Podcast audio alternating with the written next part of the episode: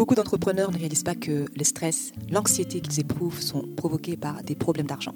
De la finance vous sert au creux de l'oreille tout ce que vous devez savoir pour avoir l'esprit tranquille quand vous pensez à vos finances.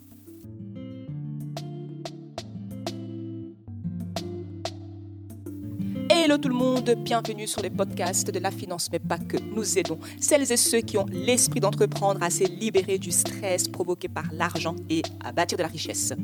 Je suis Solange Baboy, consultante financière spécialisée en gestion d'argent.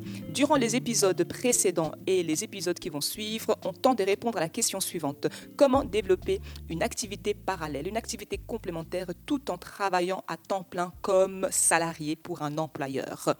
J'ai décomposé cela en cinq étapes. On a déjà vu l'étape 1, 2, 3 et aujourd'hui, on se plonge sur l'étape numéro 4. Est-ce que tu es prêt? Assois-toi. L'étape numéro 4 est cruciale. C'est quoi? C'est trouve de l'aide. Cherche de l'aide pour ton business. C'est ainsi que tu développes ton entreprise dans cette saison de folie sans devenir dingue, sans devenir fou. Tu as plusieurs options qui s'offrent à toi. Première option, tu peux simplement demander Peut-être as-tu des enfants qui sont adolescents euh, et tu, leur, tu peux leur demander euh, de faire euh, les enveloppes ou expédier des colis. Peut-être as-tu des amis dans ton quartier, dans ton voisinage, ta communauté ou ton église qui seraient prêts à t'aider par pure amitié. Peut-être tu peux faire du troc avec quelqu'un.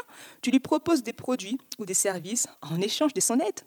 Peut-être que tu peux sous-traiter à quelqu'un d'autre qui a un business qui fait quelque chose qui peut t'aider. Tu pourrais par exemple euh, embaucher quelqu'un. Je n'aimerais pas que tu te sentes euh, complètement submergé par l'idée d'embaucher quelqu'un. Pourquoi?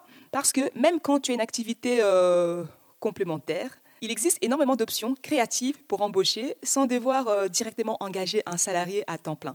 Tu peux par exemple embaucher un mi-temps, un saisonnier, ou proposer des contrats à durée déterminée, des contrats temporaires. Tu as pas mal d'options pour obtenir l'aide dont tu as besoin pour développer ton business sans devenir complètement fou. Et l'étape numéro 4, obtenir de l'aide est super importante. C'est quelque chose qui va te permettre de scaler sans te sentir euh, comme si tu travaillais 100 euh, 000 heures par semaine chaque semaine. C'est important parce que c'est pour le long terme que tu embarques et tu veux arriver à destination, tu veux atteindre tes objectifs.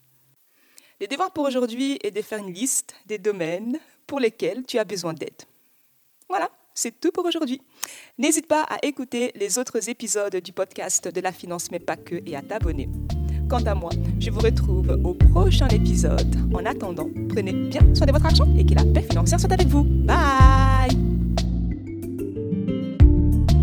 Pour que l'argent ne soit plus une source de stress, apprendre à gérer grâce à de la finance.